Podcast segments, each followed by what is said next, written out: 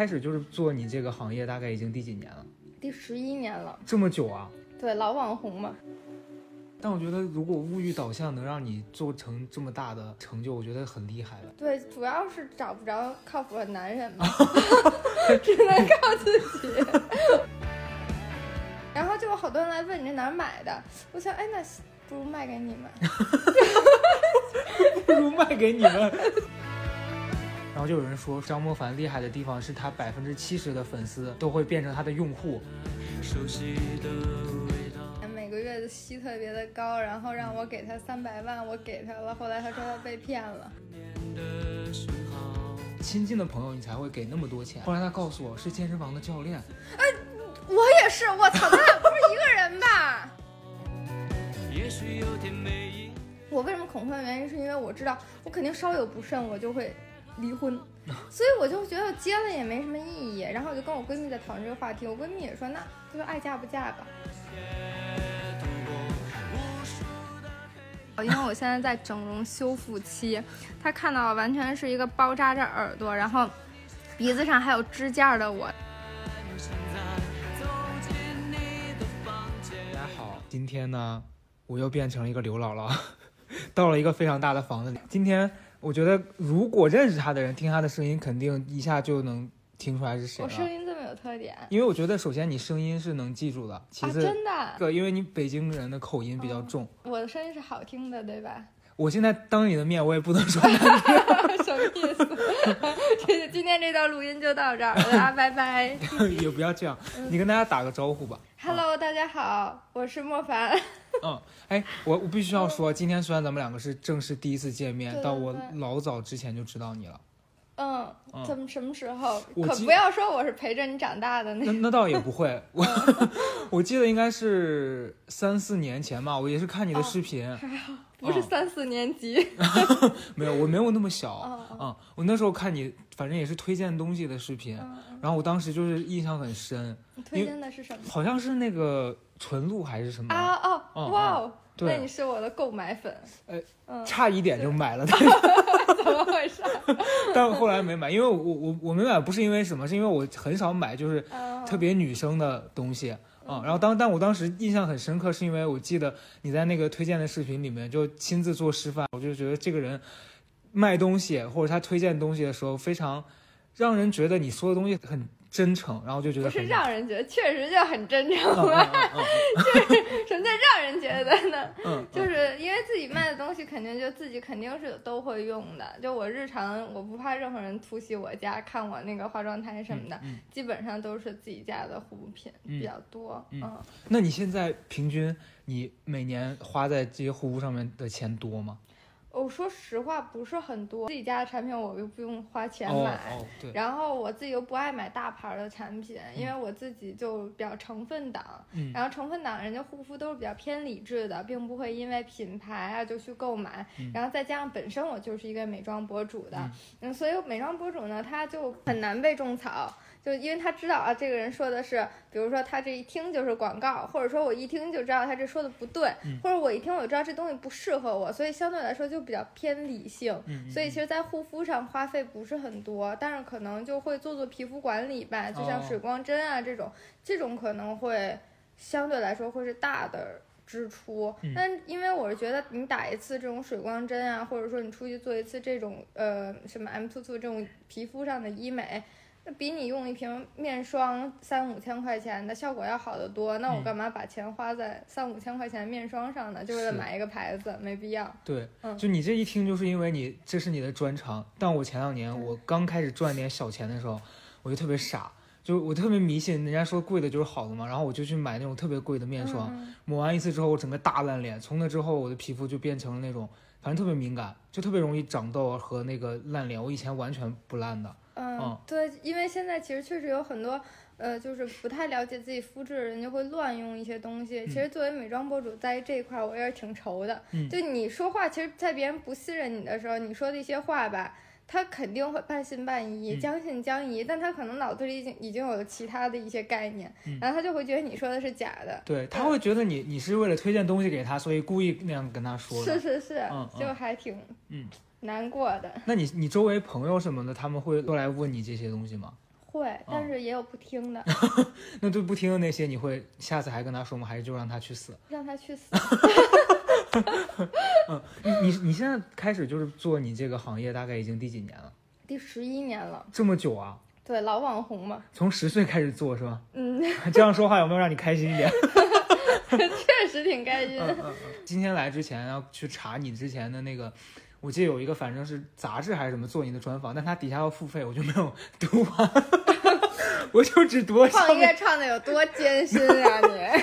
因为就是想说，反正都要见到本人就自己问，没必要非得看那个他们写好的。他们就在讲说，因为你爸妈原来都是。就是做生意嘛，所以你从小就特别有什么生意头脑这些的，嗯嗯，我还特别好奇这个，这个就是你从小就是特别会对这方面的东西比较有这个天赋吗？还是什么？我觉得是的，我觉得我是从小就是很有天赋的那种。首先，我从小学一年级我就会饶件儿，就在小卖部买吃的，我就会说你，那你再送我两包这个吧，嗯。然后阿姨可能看你嘴比较甜，然后人比较可爱，然后她就送给你了。然后到四五年级的时候呢，因为我们家住南城，然后我在海淀上学，那海淀呢其实就很多高知分子，他们其实就不知道有一个东西叫小商品批发市场，但南城就有很多。然后我海淀同学就想买我的那种小贴画。于是我就收他们十块钱的代购费，然后 小学啊，小学的十块哦，你想过吗？很贵的。你也太黑了吧！小学就收那么多，十块，嗯，十块钱的代购费，去我们家那边去买那个贴画。因为为什么我收十块？我是非常有理有据的，嗯，因为我基本上都要在那个小摊上花十块，所以我收这个十块就是让他把我的东西给付了费。哦，对，所以我收十块，然后我帮他买东西。嗯，然后后来这件事就被。呃，同学知道，就是说我高收费，然后，然后，但是我其实我当时有说，有跟他们讲，就是你们给我十块钱，然后，但他们可能不知道十块钱能买五张贴画，他们可能就觉得那可能就买一张贴画吧，就就给我了，当送给我，但我他没想到我会一下买五张贴画，心里不平衡吧，然后就告学校告家长，我家长呢，反正就是从宽处理了这件事儿，因为我至今都没有觉得我当时这件事情是错误，我觉得没错啊，我就。付出了劳动嘛，那我就收费嘛。你说我收费不合理，那你也是你自愿付费，对吧？嗯。那你谁让你不了解市场行情呢？我挣的就是这个信息差的钱。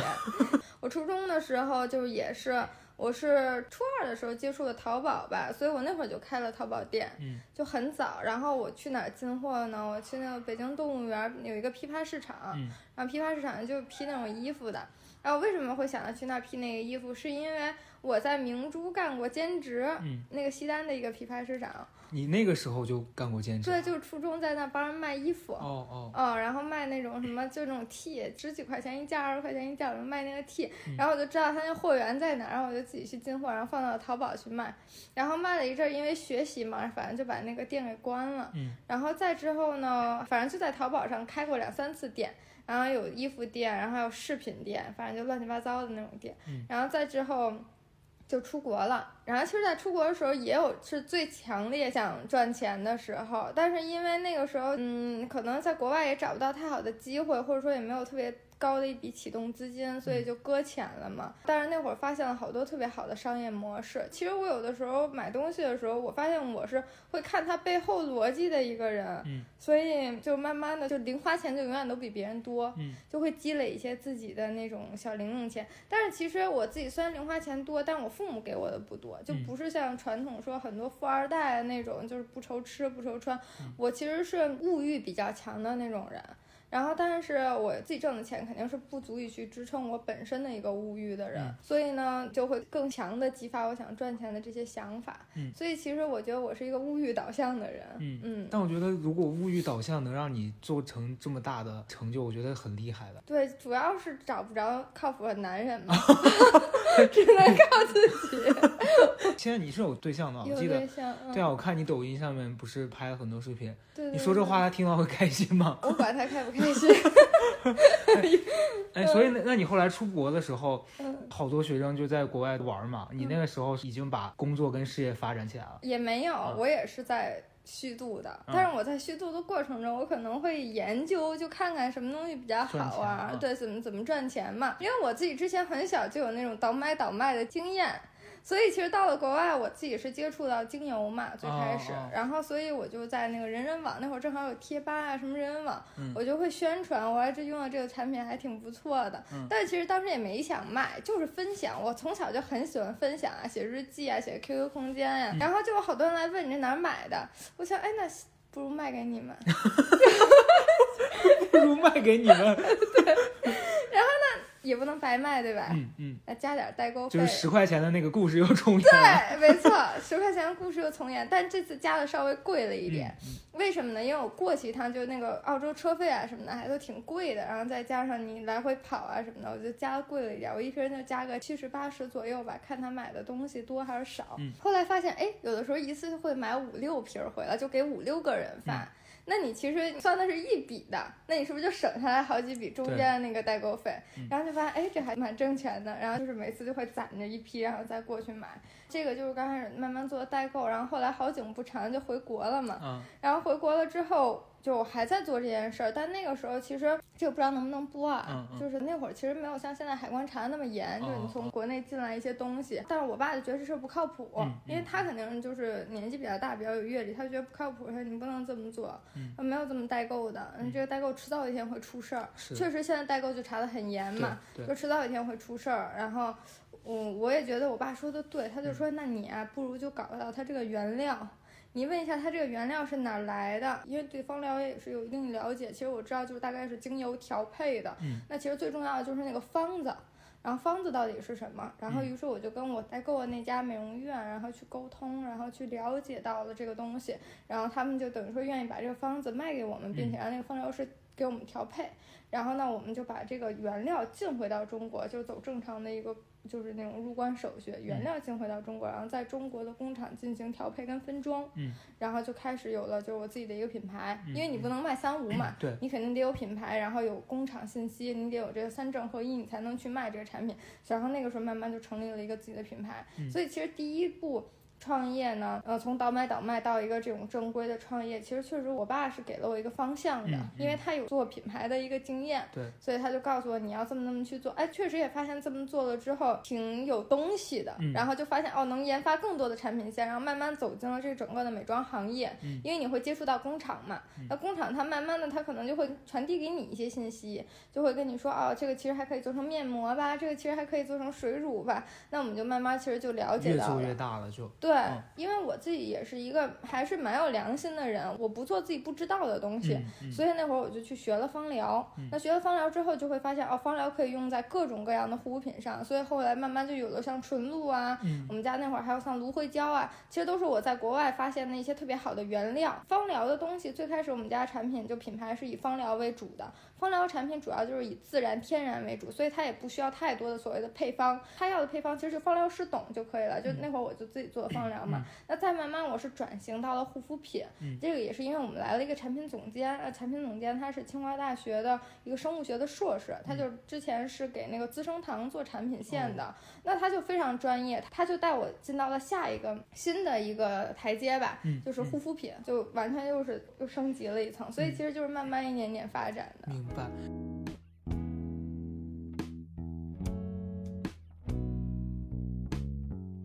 因为我今天在知乎上看，然后就有人说张莫凡厉害的地方是他百分之七十的粉丝都会变成他的用户，什么客户。然后我当时觉得你对这方面的就是支持你的人好多也是因为喜欢你才看你的。你觉得好几年下来了，肯定是有一批人会离开你的。然后有些人可能他刚开始对你评价很好，他突然可能因为某一件事就对你有很大的改观，尤其是像你。要卖东西给他们，可能他们会因为各种不满意，就对你有一些说法什么的。你会就是怎么去平衡这件事情？我会帮他们解决问题。嗯嗯，就是我觉得，如果是我的问题，就比如说在购物的体验中，他们觉得不愉快，或者说。因为我的某一些行为，或者说某一些语言，让他们感到失望或者不高兴，那我就会调整我自己。嗯因为我还是能听进话的一个人。其实我经常会给大家推荐产品嘛。嗯。其实我每次推荐产品，是因为我非常热爱这个产品。就像比如我现在我很喜欢喝，现在我喝的这杯满杯红柚，我可能就会推荐你。我说真的柚子特别的好，一定要补充 VC。其实柚子比橙子 VC 什么含量还要高，我可能就会这么说。嗯。但是你可能不喜欢喝柚子。你喝起来你觉得它是苦的，嗯，但我完全忽略，所以大家会说张梦凡说话太绝对了，嗯，但是我是真的发自于内心的去热爱这个产品，我才会话说的那么绝对，嗯，但我觉得他们说的没有错，为什么我会觉得有一些博主他跟用户会有一些距离，是因为他自己跟大家做的太有距离感了，嗯，别人没有把你当做一个活人，嗯，他们可能把你当做一个榜样。或者说他们把你当做一个女神，那这个时候他们其实对你的信任感是少的，更多的可能是就是那种爱慕之心吧。嗯，还有一点就是，我觉得我自己还是一个能分辨是非的人，呃这个人哪点说的是对的，我那我就会去吸取。我觉得这个也是大家能看到我身上那些改变，嗯，我不太会被负面的声音所影响到我整个的一个判断，嗯，所以我觉得你还是被理性主导多的一个人，哦，我是，对你像我就是完全被感性绑架的。假如说今天有个人怼我，我当下硬觉得是好啊，一起死啊，但是事后就会觉得其实非常没有必要。我觉得这个是一个很好的特质。我也会怼他们，其实前两天就是出现了一个这种情况，嗯，有一个女孩，我发了一条内容，我说你们。一定要去关注一下我的抖音，我抖音最近开箱的东西太好玩了。但是其实我是不愿意让微博的粉丝去抖音的，我觉得每个平台有自己粉丝挺好的一件事。然后呢，下面就有人说，哎，现在都要给其他平台引流了。我回复他的就是，我说怎么了？哪个平台是你的爸爸呀，千金？嗯。然后呢，就意思不让我引流嘛。后来他就跟我说，他说他不是这个意思，他的意思是就是说，呃，微博给抖音引流还要就是说也要隐晦的话吧，类似。反正我就一直在给他道歉，我就说不好意思啊，当时怼错了人啊什么的。我还是就是比较敢做敢当的，对，能屈能伸的一个人。对。你现在日常除了你工作，你你都在干嘛？就买东西吗？除了工作呀。嗯。谈恋爱吧，除了工作，应该就是跟男朋友一起工作吧。你你跟你男朋友是在一起工作是吧？我们俩真的是就特别。神奇，我是有我的工作，他有他的工作，但是他下班了之后，他就开始做他的抖音，像什么微博啊这些，但是这些平台其实是我白天的工作，但他不是我晚上的工作，我晚上工作就是休息或者加班都都可以，但是问题是，他现在永远都把工，就是他这一份工作带到晚上来，比如晚上他要直播，我就是他的副播。太累了吧！我就感觉我现在在做两份工作。嗯嗯嗯。我是确实生活中工作偏多一点。如果你今天让我不工作，你就说张莫凡，你什么都别干，你今天就在家待着，没有工作。嗯。我会给自己找工作。就不知道自己除了工作之外还要干嘛。对。嗯嗯。就我我能想到女生无非就去做头发。嗯。弄指甲。嗯。还能干嘛呀？就是你，因为我看你抖音开箱是什么那些东西，是你之就之前都在网上买东西比较多吗？还是你会出去逛？网上买的比较多。我逛街好累啊！你不会那种报复性消费，说今天去个 SKP，然后就疯狂大买？呃，我不会，但我可能路过了就会买一下，路过就会买一下，嗯，不会报复性。就报复性也可能就是只是在。手机上 手指购物报复一下，嗯嗯嗯。你现在买东西还会有收到那个东西之后就是觉得很开心的感觉吗？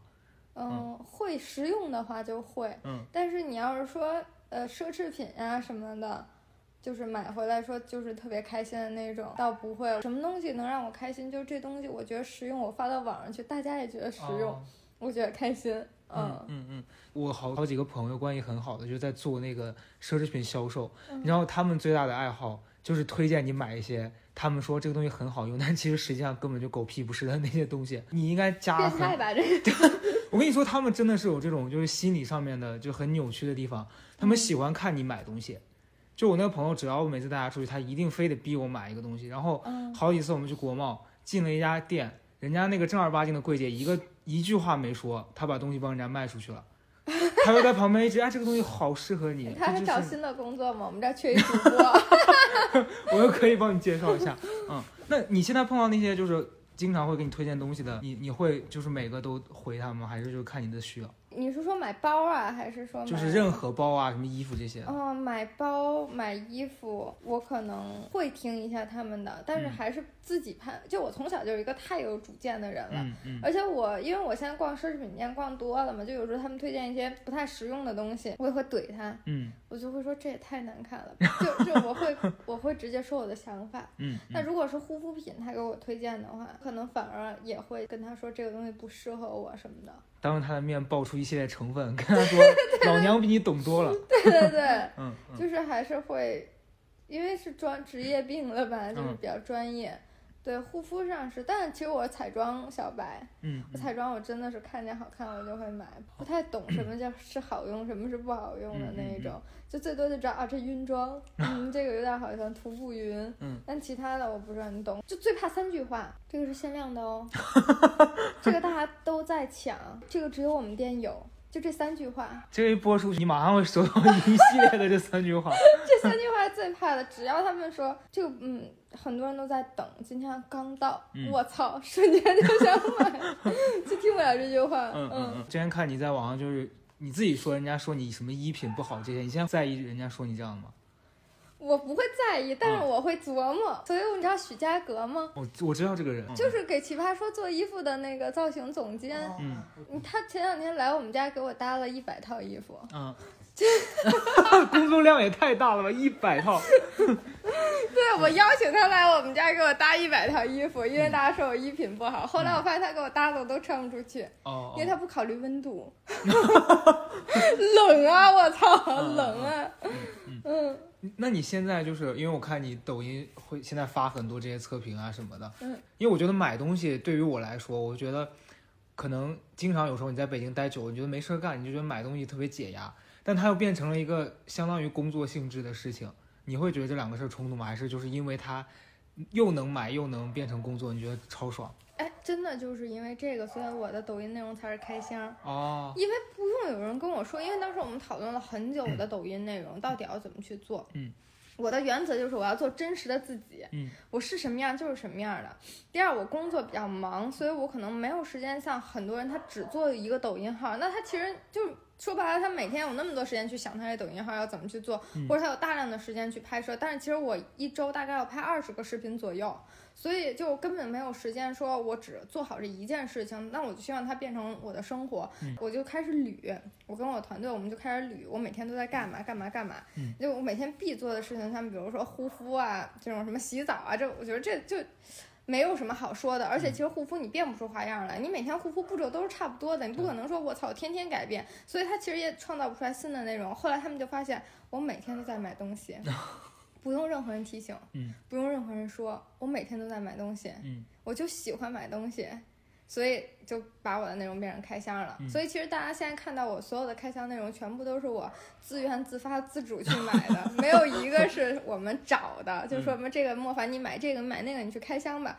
没有，全都是自愿自主自发去买的。嗯嗯嗯。因为我刚进你家的时候，感觉门口堆的还有好多没拆的盒子，是吧？对。嗯嗯。但是这确实也是也是一现在一个烦恼了。以前我的开箱就是我来了，我可能积个十个二十个我就开了。我现在我就得等着，我得等那个我拍摄那天我才能开，我快痛苦死了。嗯。因为前阵不是参加节目嘛，后来有一次我忘了是看谁发的微博之类的，我忘了，可能是。好像陈一阳本人发的吧，然后他就说你给他买东西，就是你看到一件很合适他的衣服，你就直接送给他了。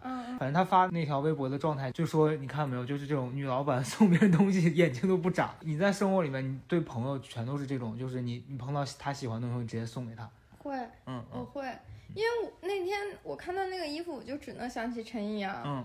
我觉得那衣服太适合他了，而且我觉得他毛衣很多，外套很少。嗯，他要来我家做客那段时间，然后就是住我们家嘛，我就想他从成都过来，可能他来北京他会觉得比较冷，带的东西不够，所以那衣服正好是一棉衣，我觉得他也能穿得上。你也太贴心了吧？就人家正常到别人家做客都是带东西来，你是来了之后跟他说还送件棉衣吧？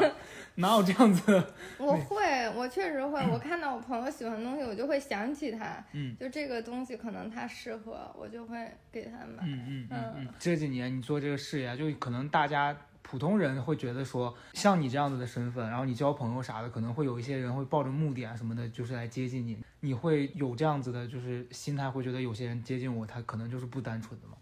没有这么觉得，我觉得还没有牛逼到这个份儿上。对，但但我觉得是这样，就我跟你接触，我就我会觉得你没有一点点那种让人觉得有距离感的那种状态。我是，所以我经常被人骗。哦，真的吗？对。你最近一次被人骗是因为什么？我最近一次被人骗是我朋友跟我说有一个投资特别赚赚钱，每个月的息特别的高，然后让我给他三百万，我给他了。后来他说他被骗了，我的妈呀，钱被卷走了。然后事情后面发展的更精彩。嗯。然后他跟我说他被骗，他也被骗了，跟我那三百万一起被骗的。然后我就心想，哎，他都被骗了，我先别要回这个钱了。然后他就说他最近过得特别难，他媳妇儿也找不着工作，我就给他媳妇儿在我们公司找了一个工作。一个月以后，他媳妇儿从我们公司辞职了，说我们公司干活太累了，回家回家生孩子去。我心想你不都没钱了吗？你怎么还生孩子呀？嗯。但是我也就没有再继续聊了，就是继续跟他追究这件事儿了。就现在想想还是蛮后悔的，就觉得哎，过去了，过去了。你这朋友还有联系吗？嗯。反正我生日他会给我发生日快乐，但他生日我已经不会再发了。嗯，那你会因为这个事儿就是从此以后就跟他保持距离了吧？应该我就不会联系他了。因为我之前也有一个朋友，他就是反正被骗了。当时他被骗那笔数字，反正没你的那个多，但是也很多了，好几十万。后来我就想说，应该是很亲近的朋友，你才会给那么多钱。后来他告诉我是健身房的教练。哎，我也是，我操，咱俩不是一个人吧？就是反正当时他。健身房的教练哦，我跟你说，我那个朋友他也是这样的。我刚开始不知道他那个，就是他说他有一个特别好的投资项目，时间有点长，我再从头讲一遍。我就发现我这哥们儿一直都游手好闲的，但是每个月工资都不少，然后你就能感觉到他是有钱的，而且他的钱不少，就绝对不是说几万块钱那种，应该是十几万的那种。然后后来我就是问他到底是怎么赚钱的，然后他就说他是做投资，嗯。投资一个什么酒店，就是说把这个酒店所有的房都在淡季的时候包下来，然后在旺季的时候再卖给其他的旅行社。我听起来也挺靠谱的，对吧？然后后来呢，就是他应该是嗯利滚利，你懂那种，就是比如说最开始他是百分之十的利息啊，假设是百分之十的一个利息，然后他可能先投了三十万进去，或者说一百万进去，然后后来他就觉得哎这钱一直都挺稳定的，对吧？然后他就开始借。就比如说抵押一些自己的房子、车子往这里面投，他在中间做的很稳定的时候，得有三四年了，然后他就拉上我一起跟他做。但是我那会儿不知道他做的是这个，我就知道他做的是很稳定的事儿，因为他是我特别好的一个朋友，他就跟我说特别稳定，你这保证赔不了钱，你就先放我这儿吧。然后我说行吧，然后我就放他那儿，而且我都没有。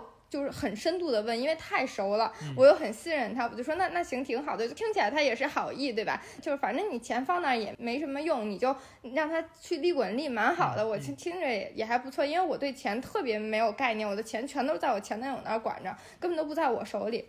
然后我就，然后我就把我就把钱给他了，然后给他了之后呢，他被骗了。然后他被骗了一千多万，第一次，还是七八百万，反正就挺多的。然后我就心想，我操，我那笔钱不也会被骗了吧？然后之后他就跟我说，他说你不要担心，你那笔钱不会被骗，因为那笔钱他是买房子的，我们是炒房。就比如说你这儿有一套房，然后你你一出，我们就立刻收了，收了之后我们就给中介卖，我们赚这个差价。我听着好像也是蛮靠谱，因为房你毕竟有一个房本嘛，你就算被骗了，你也能把这房本给卖出去。然后呢，我就觉得哎，那还挺不错的。之后呢，我就说那还是先放在那儿吧。其实我那个。时候已经有一点戒备了，我就说不行，就把这钱要回来。但是呢，我就心想，因为我以前他是每个月给我十二万，然后后来他就跟我说，反正就是说现在变穷了嘛，被骗了一千多万，然后也需要周转什么，能不能就不给我十二万，给我六万？等于说我。贡献给他六万，然后我心想，哎，哥们儿带我挣钱，那给你六万就给你六万吧，我也不差每个月六万就给你吧。然后我就把那钱一直放在他那儿，然后好几次我想，就是我前男友就跟我说，你撤回来，你撤回来把那钱，因为他是我财务嘛，他说你撤回来，把那钱撤回来，赶紧去撤。他说肯定会有问题。我说那我其实接济着人六万呢，我要撤了，他连那六万都没有了，他们俩怎么活呀？然后万没有想到，哎。就过两天跟我说那笔钱也被骗了，我说那你房本呢？他说房本作假的。之后我就说那你从哪认识的这些人？他说健身房。哇！当时就想健身房人你也能信，嗯，但是我是完全信任他，我不知道他中间做什么交易，我只觉得他很靠谱，嗯嗯，对。然后这件事儿，反正我也没有怪他，我也没有那什么他，但是我最生气的就是他媳妇儿找不着工作，我给他媳妇儿一份工作，而且那份工作还是蛮好的一份工作，因为是做直播嘛，不是说当主播，是直播运营。因为其实直播运营是一个新的行业，他不挑技术，不挑能力，不挑经验，不挑阅历，他只挑你能不能用心把这事干下去，你就能学会。而且他又是一个新的趋势，我觉得他做直播运营是最。好的，我连未来都给他考虑到了，不干了，说要生孩子去。我就心想，你欠别人钱，你在别人公司上班，你就不说你是我朋友，你好好干。你就是因为这事儿，你也应该好好干吧。你也不能莫名其妙的生孩子去。而且他生孩子前夕，我就跟他说，你不要想着靠生孩子你就能解脱，因为我那会儿觉得他就是现在没钱，过得很惨。那我生个孩子，我总能解脱了吧？没有人来怪我了吧？父母也不会怪我了吧？老公也不会来怪我了吧？我就说你不要想着靠生孩子去改变你的命运，生完孩子只会让你的命运更悲惨，因为你没钱养孩子。然后。我我真的我觉得我当时我他妈演讲去了，太的演讲，我给他演讲了两个小时，真的就在那我那屋我的衣帽间，我给演讲了两个小时，我就讲女人一定要靠自己好好赚钱。我说你要想备孕想生孩子，我不拦着你，你先好好干。备孕你你总得有五六个月你才能怀上吧？你五六个月怀上，其实你在这个行业你已经有一定的了解了。好，你去生孩子那不还得十月怀胎呢吗？这其实就已经一年半过去了。你一年半过去，你踏踏实实你去生孩子去，你还能有个那个。那叫什么孕期？那叫什么来着？工资，嗯，你这些你都有，还有还有个产假，你是踏踏实实生孩子回来还能接着上班。我说你现在你你生孩子去，你就与社会脱节了。你，我说你到现在你都这年纪，你还想与社会脱节吗？不听，就要去，我就要操，这玩意没救了。你在演讲的时候，他应该心里在想：哎，你那笔钱够孩子活到八十了吧？我觉得是，哎，嗯，但是这些事儿会影响你以后。我觉得应该不会，就是反正据我对你了解，如果下一次有人跟你说，你又会站在为人家好的那个角度去把自己的钱交出去。我不会再给别人钱了，我不会再做任何投资。但是我交朋友呢，嗯嗯，这种心态我没有变，我没有觉得谁跟我交朋友就必须是利用我啊。其实我也没有那么好利用，因为其实我当时去奇葩说，我就说了一句话嘛，他们就是说会不会借钱给朋友，我就说我不会借钱，嗯，但是我会给他钱。但是前提是你得先能当那个让我给得了你钱的人呀。对，我又不会莫名其妙的给你钱。嗯，我真的是好闺蜜，真的是很多年的关系，我信任你，我才会把这笔钱给你啊。嗯嗯。你像我闺蜜之前跟她男朋友吵架，她说她要搬出来住，我二话不说就把钱给她打过去了。我那这女人的底气钱，这肯定是要有的嘛。我我是这样的。嗯嗯嗯。那我觉得当你的闺蜜应该觉得哇超有底气吧，就是反正今天。老娘无家可归，立刻去找张梦凡。他们是比较有底气，就包括今天我们在讨论结婚的问题，我们就说我们不愿意为了任何人去改变，也不会去迁就对方。嗯。然后我就说，但是其实我是觉得，越是我们这样的人，就越嫁不出去，就因为你可能会忍让别人，会然后会谦让，你才会嫁给别人，然后过的一个幸福的就好生活。反而就是越强势。然后越不懂得忍让，越不懂得迁就，他越嫁不出去。我其实就真的挺恐婚的。我觉得结婚之后人都会变的。然后，但是我为什么恐婚的原因，是因为我知道我肯定稍有不慎，我就会离婚。所以我就觉得结了也没什么意义。然后我就跟我闺蜜在讨论这个话题，我闺蜜也说，那就爱嫁不嫁吧，嗯，就无所谓，就大家都是这样，就比较，我觉得确实是会，嗯嗯。那那你那个爸妈会觉得说结婚非常有必要吗？就是现在这样。没有，我妈巴不得我不要嫁人。那我觉得就挺好的呀，就大部分的家长是一直在背后疯狂 push，你爸妈就是要有一个这么超前的那种状态，就就蛮好的。对，因为我我妈可能觉得我跟人结婚可能也是一个祸害吧。你知道我那天我去看别人说，呃，有一段情侣可能也是见父母，就坐我们旁边，我就听那个妈妈就一直在给她的女儿的男朋友说，我们家这个闺女啊挺天真的，挺可爱的，挺什么什么的，就反正就在夸嘛。嗯。我爸妈离婚的，分开叫我男朋友，叫我男朋友第一句话都是他脾气。辛苦了是吧？那倒不至于，他说他脾气特别不好啊。脾气特别差，就是跟狗一样，就是 就不比你辛苦好到哪去哪去。真的就是就是一直在说我脾气特别不好，脾气特别不好。而且我也是，我跟别人交朋友之前，我也都会疯狂的跟人说我脾气特别不好，脾气特别不好，就真的要重复一百次。嗯嗯嗯。假如说你刚刚提到你前男友这种，就你们你是属于那种跟他分了手之后还会有联系，有任何交往的，还是说就是老死不相往来？呃，分谁？嗯，分这个前男友，他是人还不是人？不是人，那就不不相往来了。嗯嗯就没必要跟他联系什么呀？我这个前男友比较特殊，他跟我是一起就是创业到现在的。然后我们俩分开那一年，主要是因为我觉得他太听我话了，无趣，就是这个人。他就是他的最大的优点就是听我话，他太听话了，而且他有点无趣，就是他不会玩儿。就比如说什么去哪儿哪儿好吃吧，然后规划个什么旅游吧，他不太会。当然，我觉得他现在可能会了。但他已经不是我男友了，就觉得已经翻篇了嘛。然后那会儿反正就是这样的。然后而且你知道，就是我见着他我就会生气，可能就是因为他太容忍我了，所以我见着他就会生气，一点节制都没有那种。然后反正就分开了。他是好人，他真的是超级的好，就是那种，反正也没什么毛病的那种。但是我自己不会管钱，因为他跟我一起就是。创业过来的嘛，然后我就是觉得我没有特别信任的人，就是他管钱是我最放心的，所以我就把钱都给他管啊，所以他就是我的财务，所以我们在工作上还是很好的合伙的关系，但是可能就是感情上就断了，就包括其实我妈那会儿也会说，啊，觉得他挺好的，要不然还是跟他，我都说不可能，不可能，我这辈子找不着我都不会跟他，就过去就是过去了。是是，就是你现在他还在帮你处理工作这部分。对对对，他现在就是我们家财务。那还蛮特别的。是挺特别，但是我也就只放心他。我爸我都不是很放心，我都 比较放心他。嗯，但是这个男孩就是他还是比较老实的那种。其实大家看到，就我经常经常看到我就是发包啊什么的，像我那喜马拉雅的那些特别贵的，都是他送给我的，就是财务送的。嗯，是你们两个分了手之后他送你的？对我们俩每年就有一个不成文的规定，就是他生日跟我生日的时候，我们俩都会互送巨贵的东西。那你现任看到不会火大吗？火大就给我买更贵的。对，我觉得他当你的男朋友真的好好辛苦啊，就。对我我会跟他讲清楚，我会跟他讲清楚，这个是我前男友，他管我的钱，对，然后他也会给我买贵的礼物，嗯，但是不要担心。他不会在你面前阴阳怪气说一些，就是说因为我又送新包了那种的啊，不会，他没有那么频繁，他就是每年生日就恰到好处的那一种，嗯嗯嗯嗯，对，也没有招人烦了。嗯，那你现在收到礼物是就是收到这种特别贵的，和或者是收到一个你特别喜欢的，哪一种会让你觉得就是更喜欢收到这个礼物的感觉？我也喜欢特别贵的，我也喜欢特别喜欢的，就是要不然贵你就贵到我自己都觉得贵。就不是，比如说两万三万的一个包，你要不然就三四十万的一个包，我会觉得我操，我好喜欢。就要不然你就给我贵到家，别别说什么普通贵，就你要不然你就贵到家，要不然就用心到家，就。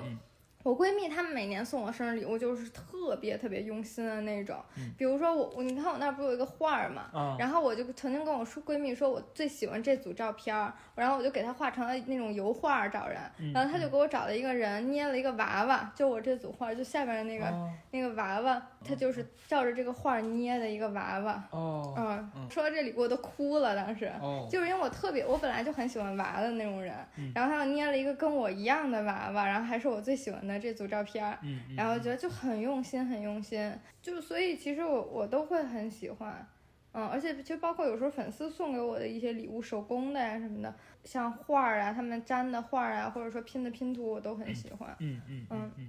你现在就是你最近一次有收到什么让你觉得特别喜欢的东西吗？这个就是就是他，对，因为我刚过生日嘛，啊啊嗯嗯，那你过生日就是会拍那种，因为我看之前好像是徐老师还是谁，他们拍那种就是。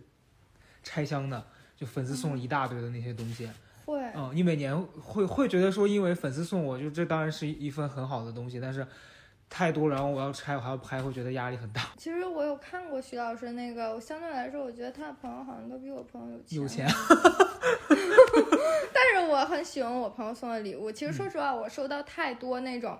像比如说奢侈品啊，就是那种东西，我并不会有特别印象深刻，但是我会觉得我的粉丝还有我的同事、闺蜜，他们每年送给我的礼物。都是特别值得留下来的那种，他们就是因为有有一些礼物，你可能真的就是背几年，比如包也好，帽子也好，衣服也好，你背几年、戴几年、穿几年，你一定不会再去用了。我收到这些礼物都是可以封存的。你像比如说我同事去年送给我一份礼物，它是一个考拉的一年的认领权。就是这只考拉它就归你了，你可以给它起名字，然后它就在那个地方给你养着，可以给你拍照过来。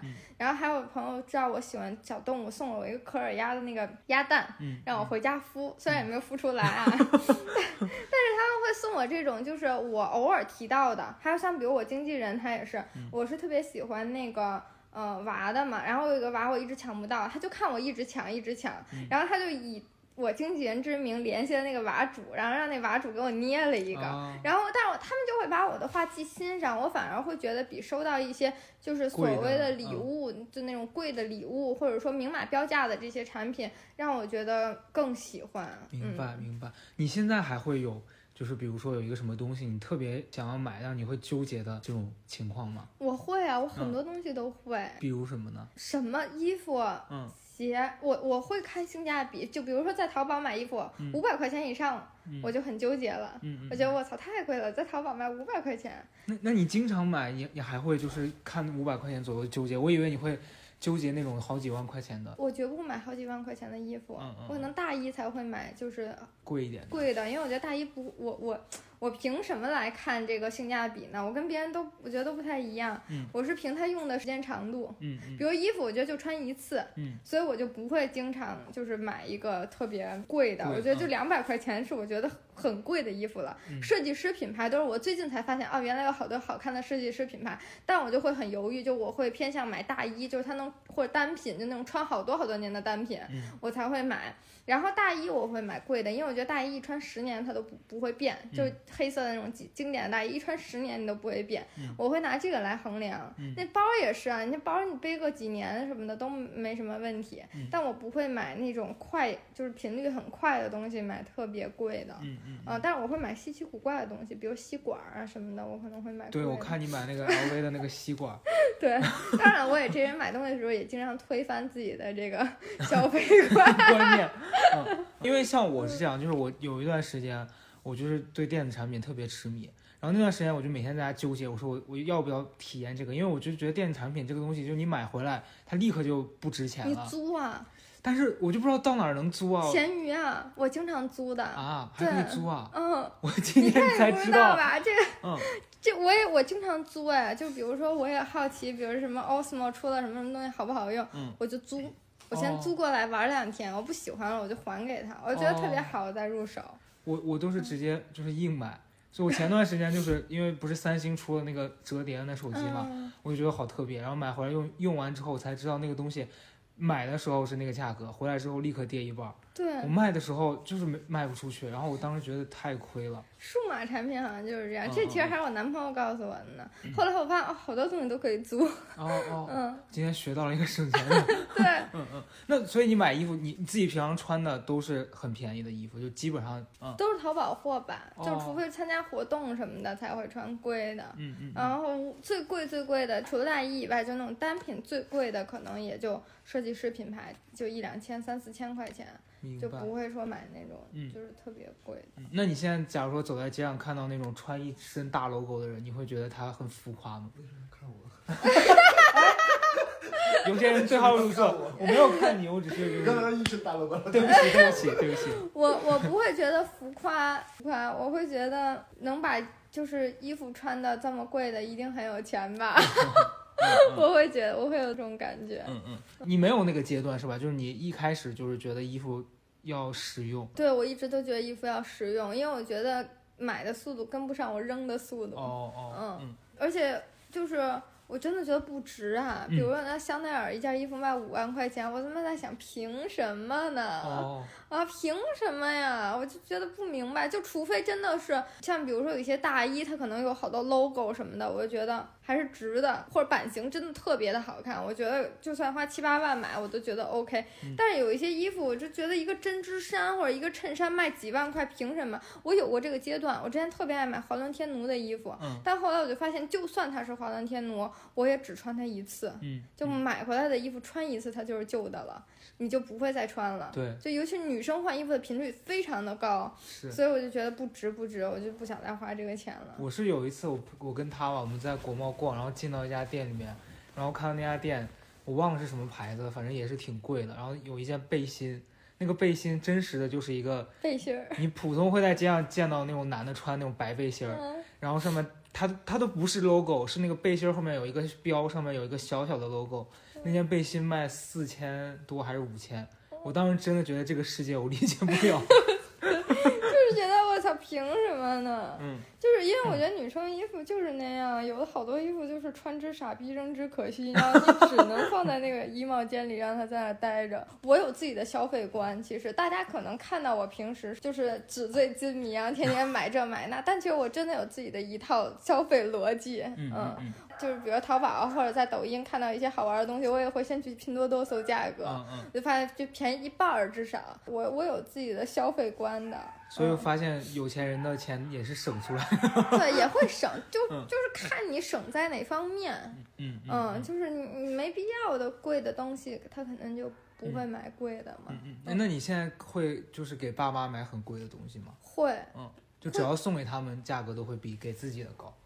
那倒也没有，就会会送，就不会刻意的比价，就并不会说我给谁买东西，我要刻意的看这个价格适不适合他，而是看东西适不适合他。嗯，比如说他喜欢，那我可能就会给他买。但比如说像我爸经常喜欢一些很离谱的东西，还贵的，比如说那会儿给他买车，现在那车是什么？反正奔驰一个挺大的那个，我当时觉得一百多万，就一百三、一百出头可以了。嗯，他当时最开始跟我说他想要一个，反正。一百七八吧，宝马叉七啊，还是什么的，我就说有必要吗？嗯，这么大岁数了，开这么贵一车，就我也会说，我也会说，因为我觉得车毕竟就是一个代步工具嘛。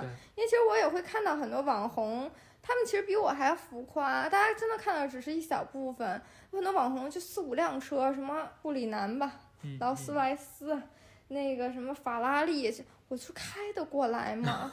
就尤其是那法拉利，我坐那车我都看不见车头，我根本看不见前面，特长，然后又矮，车平时没必要啊，我就不会买，我还是比较偏生活化的那种。我发现你比较注重实用，是，嗯嗯嗯嗯。那你现在就是你你当老板了，你你们公司的员工是年纪都会现在比较偏小了吧？嗯，对，差不多九五左右。你看到这样子的年纪的小孩，会想跟他们主动讲道理，或者是？如果他们有一些可能，就你在那个年纪会犯的一些比较就是粗心啊，或者是把自己看得特别重这这类的问题，你会去想跟他们讲课吗？其实我不太会，嗯，因为我觉得这都是这个年纪的必修课，嗯嗯，你反而跟他们讲，他们听不懂还烦你，嗯，所以我就不太会跟他们讲，我就会说，哎，这都是我以前犯过的问题，嗯，然后我就会告诉他这件事儿你该怎么操作，嗯。嗯。相对来说，我不会特别爱跟给小孩讲道理，因为我觉得给小孩讲道理，他他未必听得进去啊，他有他的那套想法。比如说前一段时间就讨论那个内卷嘛，然后呢，我我是会平时跟粉丝讲那个十分钟聊天的，然后就有点像那种说教类节目，心灵鸡汤似的。然后他们可可能会给大家说一些自己的实例，然后他们就讲到内卷，我就看到他们写的稿子嘛，我是会先看一下他们的稿子，给我一些参考的那种。我就觉得我操，这以后不用你们给我写十分聊十分钟聊天了，咱们完全不是一思路。他们觉得就内卷就是跟自己较劲，嗯，就是不能跟自己较劲，赶紧跳脱这个圈子去开心快乐的活着。我什么意思？就是遇到困难就是得放弃呗。内卷就是跟就是给自己压力呗。我说那人不就是应该给自己压力，然后才才能上进嘛。然后我就咔咔我就一顿说，然后之后那个我那个编导就说，哎。说那你自己写吧，说要不然你去跟冉高明、跟曹德胜聊聊，然后我就去跟曹德胜聊嘛，嗯，然后我们俩能播吗？跟他聊的东西，前面是非常不能播的，然后我就跟他说，你能不能别再说这些那个不能播的，他好。他好，我乖乖的，乖乖坐好。然后我们俩就讨论这个内卷，我就觉得他说的那个是对的。就内卷其实是在于你自己要，不是说让你放弃不干这行了，而是说你可能要去发现一些新的思路，然后去重新的提升自己。其实就是可能你会发现你跟他们的思维是不一样的，因为我觉得九五后的小孩不到九五吧，九七吧，九七九八就刚进到这个职场的人，跟我们的想法还是不太一样的。他们其实还是挺爱放弃的，而且他们更愿意在舒适圈里。且觉得在舒适圈是特别正确的一个选择。我反而觉得，你看八零后如果是工作的奴隶的话，就之前大家不都这么说，八零后是工作的奴隶，就非常听领导的，非常讲究规章制度。九零后我反而觉得是这个时代里面最爱拼搏、最爱给自己灌鸡汤的人，就大家好像非常的拼，但是反而你发现九五后一点，就九七九八，他们就喜欢给自己找舒适的区域，他们就跟我们又不太一样。我明显能感觉到，就抖音经常说的那个话，就是说，我觉得老板不听我话，我辞职了。我明显能感觉到，他们真的觉得我就把这个事儿落实了，真的这样做。他们真的觉得我不听话哎，他们真的会说，比如说我说为什么这个内容不好，他们说因为你没有按照我们说的拍。我说啊，那我好，我按照你们说的拍也不好啊。哦，那是我们的问题。但是下一次还是你没有按照我们说的拍。我说按你们说的拍那个不行，你没拍你怎么知道呢？好，又浪费我的时间又去拍了，又不行。就是他们会觉得就是你不听我话，你这样不对。嗯嗯，哎，反正就是挺难的哈，挺难的。而且我真的觉得九零后是这个时代里面真的。最有正能量的一波人了，他好像都在激励着自己。嗯嗯嗯，我觉得可能是那一批人吧，因为他们可能都属于八五或到九零之间的那一批人，然后那批人跟九零后的就创业的人思维又不太一样。嗯，然后我就觉得大家做事情，好像他们已经很享受他们在那个位置能对下面的人就是发号施令，然后你们都得听我的，就我的观念必须是下面的人一定要服从。但你好像。我觉得你你是就是有自己的原则，但是你不会强迫别人跟自己一样。哦，我不太会，因为我特别尊重每一个人的。发展跟他们的想法，包括其实我一年两年左右，我就会问一下，我就跟我比较久的一些员工，我就会问他，就是你你觉得现在这份工作适合你吗？假说他没有太大的发展，就你还要走这条路吗？嗯，你要不要在公司其他的岗位试一下？或者我可能会帮他们分配一下，我会这样去做。其实这个也是我经纪人之前说我的就是比较好的一个优点吧，就在做老板的地方他看到的，他说就是。嗯，别人可能会觉得这人不好不合适，就把他辞退了。但我可能会在他的身上找到优点和适合他的岗位，然后去给他放到那个岗位上面去做。就是我还是比较就是嗯珍惜每一个人的，因为我自己从小都不是那种。尖子生，所以，但是我从来没有觉得自己没用过。我觉得我可能只是这个东西不适合我，跟不喜欢我，所以我才做不好。那我其实对于我自己的员工，我也会是这样去看待。我会觉得他不适合这个，我就给他尽量少安排这类型的工作。但他很适合这个，那就让他负责我就好了。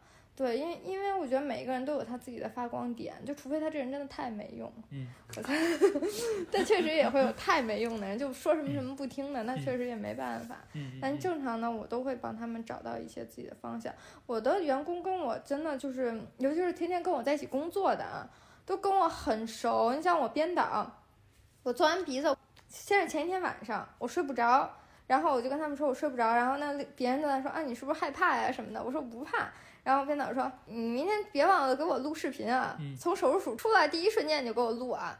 然后我就记得我从手术室出来之后，我那麻药劲儿还没醒呢。我跟我妈说：“妈，把手机给我，我要给他录视频。”那他让我录我从手术室出来我有多懵，然后我有多肿，嗯，就是你也太配合了吧！我很配合他，就是他们会跟我很熟，就不不会太有那种什么你必须得听我的。但有的原则上的事情，或者说这件事情。我已经觉得他把控不了了，我就会帮他，就是跟他说，你你必须得怎么怎么着。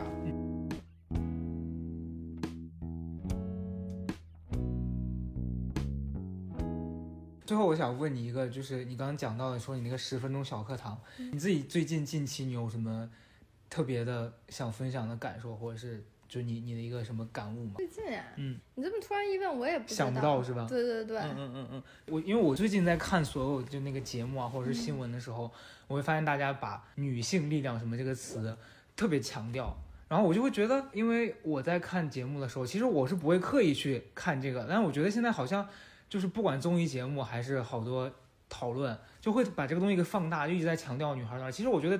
也没有必要非得搞得那么对立。你会平常在生活里面，或是因为你你自己是女生嘛，然后你做创业什么的，你会会去就是把这个事情当成一个你会在意的点吗？举个例子，比如说我昨天看那个综艺，然后有两个女孩上来表演就唱歌嘛，然后那个评委就说啊女性力量什么，然后我我听多了我就会觉得你们有完没完，就是他只是唱个歌而已，你没有必要非得扯到这个上面。嗯，然后就是我觉得社会上大家现在。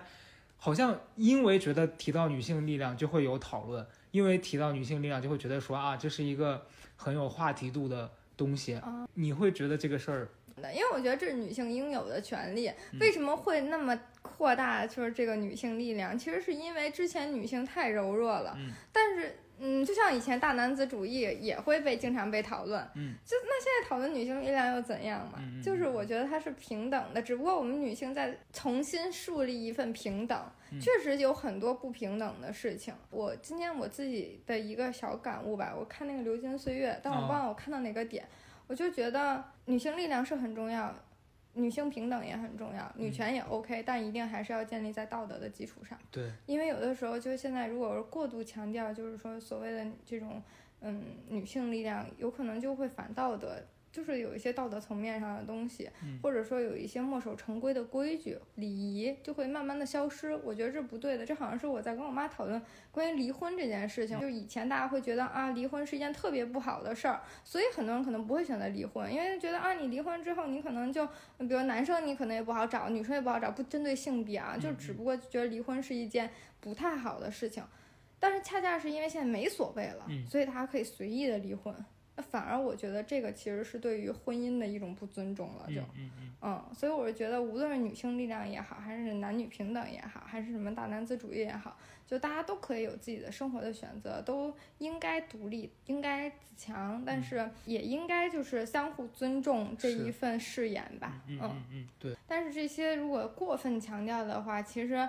那我们跟那些大男子主义也没什么区别，对，所以我觉得这种平等更多的也是在生活上，而不是说口头上的，就相互的吧。我觉得很多男人已经能意识到，就是哦，其实我们也没怎么怎么样。可能你很多女生其实也能意识到啊，其实我有有一些方面我也比男生强。那我觉得就是相互的一种理解嘛。就毕竟我觉得男生跟女生。本来就我我自己感觉是没有差的，其实就是我觉得这个就是自己心里的一种，就你你想要的那种平衡，你自己你自己懂就好。嗯，对，就没有必要说过分的说去强调。明白，明白。嗯嗯嗯。反正今天我跟莫凡聊完之后，我最大的感受是，就是你跟我在视频里面看到的感觉，还是我觉得挺接近的。就因为我在跟你聊天之前，我会对你有一个大概的估计。嗯。因为我看你视频，我觉得你就是好像跟谁都很能。很有亲近感，然后聊天什么的完全没有那种端着架子的状态，然后跟你聊天完全是跟我想象中的没有什么差别啊。他他他在胡说八道，因为我现在在整容修复期，他看到完全是一个包扎着耳朵，然后鼻子上还有支架的我，他跟我说没有任何的区别。我说的是状态了，可可能等你康复之后会是一个就是另外一个状态吧。大家听完这个节目可能会对他有一个。更多的了解吧，然后那些柜姐也也可以记住，跟她说这是限量的，这个东西只有我们家有，就能卖得出去。祝你们那个二零二一年 事业有成。大家如果想看你的东西，就是微博，还有抖音，还有哪里？小红书，嗯，这些。微博、抖音、小红书都可以，但我平时可能活跃在微博，发表自己的心理感受多一点。抖音可能更多就是开箱啊什么的。嗯嗯嗯，大家如果想要看他。呃，分享的那些东西就可以去这几个平台看它。好，谢谢大家，拜拜。今天我们就到这儿了，拜拜。